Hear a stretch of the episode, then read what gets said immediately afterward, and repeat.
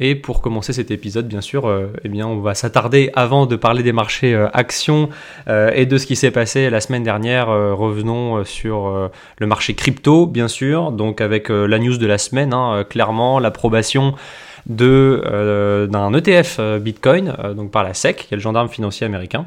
Et avant de revenir sur, je dirais, les effets que ça peut avoir sur le marché. Euh, simplement une précision. Euh, donc, alors pour ceux qui découvrent, hein, donc un, ETF, hein, c'est un produit financier qui va permettre de répliquer la performance. Ça peut être du CAC 40, par exemple. Le CAC 40 s'exprime en points, on ne peut pas l'acheter, mais on peut acheter un produit qui va permettre de répliquer sa performance. Euh, donc en fait, en une seule ligne, c'est comme si indirectement on achetait 40 valeurs avec des proportions qui bien sûr doivent être euh, modifiées euh, au jour le jour. Ça c'est le travail du gérant derrière. Euh, mais je voudrais simplement revenir sur le fait qu'il y a deux types d'ETF et ça a toute son importance quand on dit que cette fois-ci on a un ETF sur les, cryptos mais en, spot. et ce, cet ETF Bitcoin Spot, il a toute son importance parce qu'il va imposer donc aux gérants euh, qui, euh, qui, vont maintenant proposer euh, cette, enfin, ce nouveau produit, eh bien de détenir du Bitcoin. Pourquoi? Parce qu'il y a deux types en fait de réplication. Il y a des ETF qu'on appelle plutôt synthétiques. Donc les ETF synthétiques, en fait, le gérant derrière ne possède pas directement l'actif, il possède des contrats alors ce qu'on appelle des contrats euh, swap, ce sont des options, je vais pas m'attarder là-dessus, mais c'est simplement pour vous donner l'information. Voilà, peut-être que ça vous intéresse, en tout cas peut-être pour, euh, la culture, euh, c'est toujours, toujours bon à savoir. Hein. Donc il y a les ETF synthétiques, et puis il y a les ETF physiques. La réplication physique impose eh bien, aux gérants d'actifs en fait, de détenir l'actif. Et donc, il faut détenir du Bitcoin pour proposer un ETF Bitcoin. Donc, c'est pour ça que, eh bien, tout cet effet-là, au-delà, évidemment, euh, bah, qu'on rend accessible le Bitcoin au grand public, qu'on l'inclut de plus en plus dans la finance traditionnelle, et surtout, imaginez, vous prenez des contrats euh, retraite, euh, des contrats donc d'épargne retraite hein, pour, les, pour les Américains, ce sont des choses au même titre qu'un ETF CAC 40 ou S&P 500, un ETF Bitcoin pourrait être intégré dans les contrats retraite. Ça, ça va ouvrir le champ des possibles, même en gestion d'actifs, et pour, je pense, beaucoup de sociétés de gestion, eh bien, ça va devenir euh, eh bien, un actif peut-être à intégrer aussi euh, au sein des portefeuilles. Donc euh, évidemment, on n'est qu'au début de l'histoire. On verra ce qui peut se passer. On verra s'il peut y en avoir évidemment d'autres. parce que, et ça, beaucoup de gérants le pensent aussi, c'est à partir du moment où c'est OK pour le Bitcoin, bon, bah, d'un point de vue juridique, pourquoi ça ne pourrait pas l'être pour l'Ethereum ou pour d'autres? Alors certains, je, voyais qu'effectivement l'Ethereum n'est pas forcément euh, considéré d'un point de vue juridique au même titre euh, que le Solana Bitcoin. Il y c'est vraiment des subtilités. Je pense que euh, d'un point de vue politique, on peut passer outre ces subtilités. Et évidemment, le, TF Bitcoin ouvre la voie aussi à d'autres crypto-monnaies. Raison pour laquelle la semaine dernière, le Bitcoin finalement, cette news avait tellement été anticipée que il n'y a pas eu, si vous voulez, un effet d'annonce. Euh, parce que c'était anticipé, donc ok c'est arrivé. Il y a même eu finalement un, un, sell de news, on, dit souvent ça, c'est-à-dire qu'on a acheté la rumeur d'avoir un ETF Bitcoin et puis le jour où ça arrive, bah, on vend la nouvelle parce qu'on prend nos gains aussi, bien sûr. Euh, alors là, moi j'imagine plus un Bitcoin qui pourrait éventuellement revenir plutôt sur 40 euh, 000 dollars et d'ailleurs à l'heure où je vous parle là, j'enregistre ce, podcast le vendredi, là, il est précisément 16h48, le Bitcoin perd 4% quand même. Euh, donc euh, voilà, on, voit quand même cet effet donc de, de celle de news. Et à côté de ça, bah, c'est plutôt maintenant l'Ethereum qui prend le qui prend le dessus, qui avait pris bah, un peu plus de 15% là sur le sur le début de semaine, justement parce que anticipation que eh bien un nouvel ETF pourrait arriver. Alors euh, ça, ça n'engage que moi. Je ne pense pas non plus que ça ouvre la voie à 150 euh, ETF euh, différents sur les crypto-monnaies. Je pense que ça va s'arrêter aussi à plutôt des grandes capitalisations, les plus grandes cryptos, les peut-être deux, trois premières. Je pense pas que ça aille plus loin parce qu'il y a évidemment derrière euh, ben, un souci de liquidité. Euh, on ne peut pas faire un ETF sur une, sur une crypto qui euh, un jour prend 200% et puis le lendemain en perd 50%. Ça me paraîtrait complètement incohérent et en fait peu avantageux même pour les particuliers. Donc voilà, c'était le sujet de la semaine. Évidemment, il fallait y revenir. Et d'ailleurs, n'hésitez pas si vous avez des questions à ce sujet, euh, bah, soit pour euh, peut-être euh, s'y investir ou quoi que ce soit. Alors, je ne vais pas vous donner de conseils en investissement, mais si vous avez des questions plus largement sur les ETF, n'hésitez pas. Voilà, pour la partie action, alors un début de semaine relativement calme, mais alors une semaine quand même positive presque inespéré, euh, parce qu'en fait de lundi à mercredi, bon, il s'est pas passé grand chose, peu de mouvements, peu de volume d'échange, absolument pas de prise de risque. En fait, les investisseurs euh, ont complètement attendu euh, donc les données d'inflation aux États-Unis qui sont tombées donc jeudi dernier.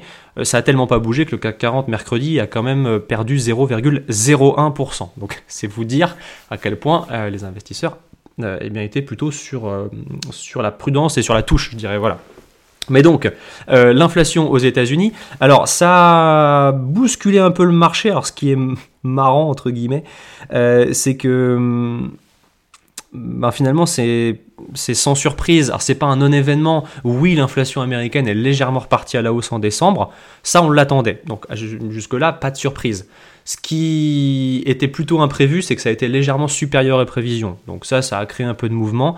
Maintenant, il faut bien rappeler que ces données sont très regardées par les investisseurs parce qu'elles vont permettre, euh, eh bien, euh, elles vont leur permettre d'estimer ou d'affiner, je dirais, leur, euh, leur prévision de baisse de taux par la Fed, la Banque centrale américaine. Je le rappelle, et je pense que je le redirai très souvent parce que c'est quand même à notifier, les investisseurs s'attendent toujours, toujours à une baisse de taux dès le mois de mars. Et, pour la Fed, c'est euh, inconcevable pour l'instant. Et il y a même certains gouverneurs de la Fed qui l'ont encore précisé avant-hier. Donc, euh, je dis ça, euh, le, podcast tombe, tombe, lundi, si vous l'écoutez lundi, mais donc je dirais jeudi de la semaine dernière, voilà. eh bien, des, des gouverneurs de la Fed ont bien précisé que ça n'arriverait pas, que ça n'était pas dans les plans. Et ce qui est intéressant, c'est que malgré cette hausse de l'inflation euh, américaine, donc euh, très largement liée en fait à l'immobilier, donc au loyer, euh, je voyais également aux assurances automobiles et santé. Enfin bon, voilà, il y a quand même des effets. eh bien, les, les, anticipations de baisse d'auto n'ont pas changé. C'est que malgré cette inflation en hausse, eh bien finalement, euh, les investisseurs, ils étaient à peu près 65% à anticiper euh, euh, une baisse de taux en mars. On est même passé à 72. Alors comment l'expliquer? Eh bien, c'est simplement que l'inflation sous-jacente, c'est celle qui est la plus regardée par la Fed. Eh bien, donc c'est une, mesure de l'inflation qui ne tient pas compte des variations de prix, donc de l'alimentaire et de l'énergie. donc c'est l'inflation qui est quand même un peu plus proche euh, de l'économie réelle, eh bien celle-ci redescend. Elle redescend, euh, je dirais, euh, moins que prévu, 3,9%. Nous étions à 4% au mois de novembre. Donc c'est plutôt positif et c'est ce qui a permis de contrebalancer quand même un petit peu cet effet d'annonce d'inflation à la hausse. Voilà. Et je voyais aussi une, une, information intéressante, je vous la donne, c'est, vous savez, donc sur cette année 2024, nous allons avoir les élections américaines. Euh, et je l'avais dit hein, la semaine, euh, enfin pour le premier épisode, la semaine dernière, euh, qu'on attend quand même dans le monde 2 hein, milliards de personnes qui devront voter.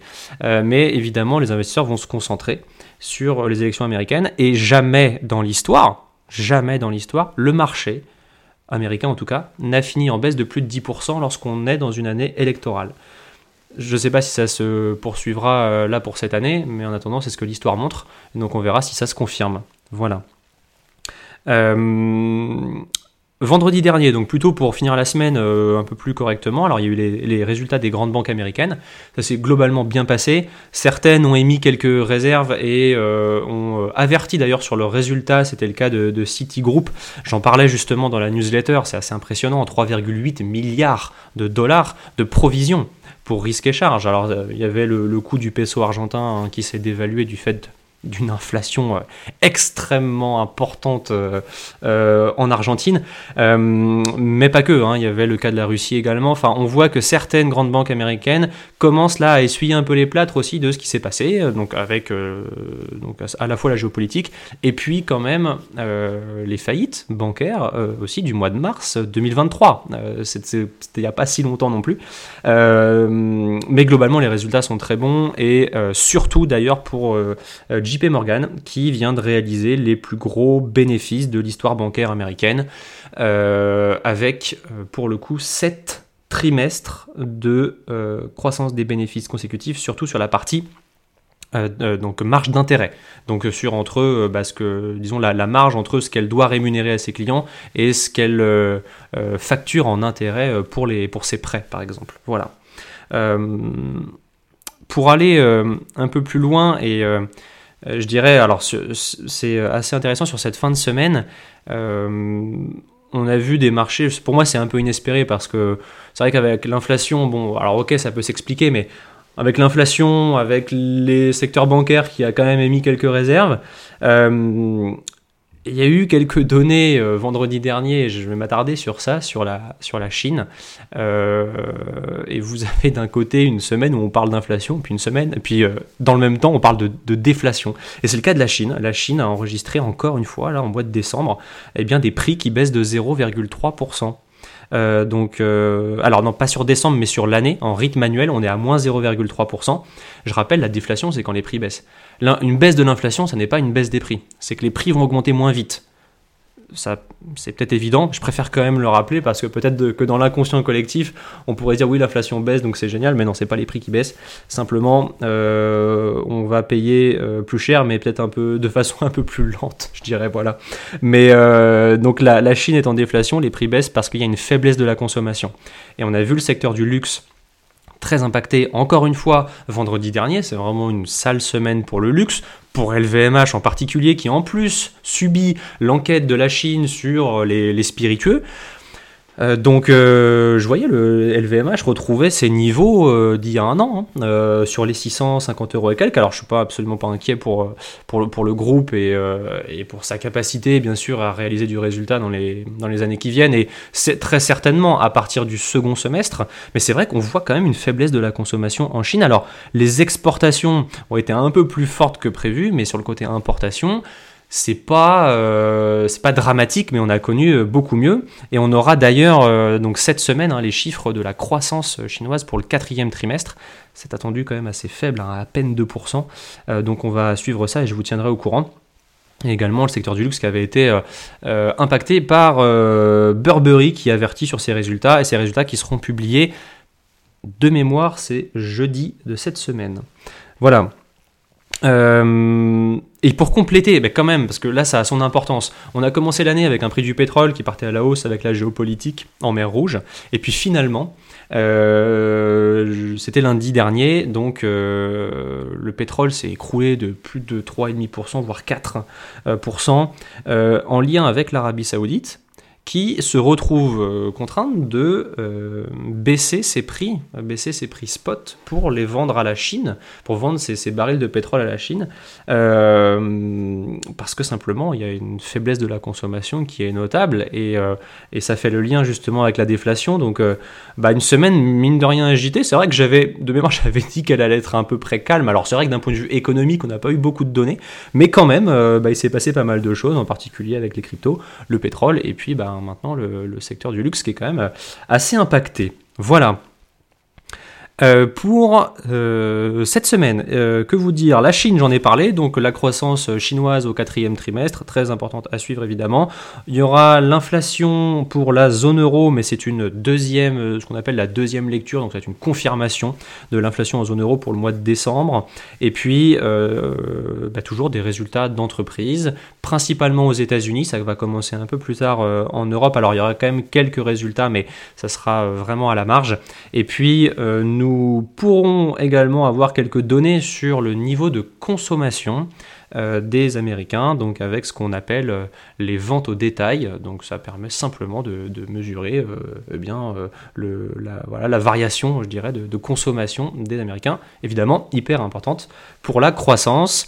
Pour aller un tout petit peu plus loin, euh, pour ceux qui peut-être découvrent. Euh, donc euh, sur cette année 2024, hein, les taux devraient commencer à baisser au moins à partir de la, fin du premier semestre et les investisseurs seront très attentifs aux données sur la croissance puisque le débat est encore ouvert sur le fait d'avoir une récession ou pas aux États-Unis.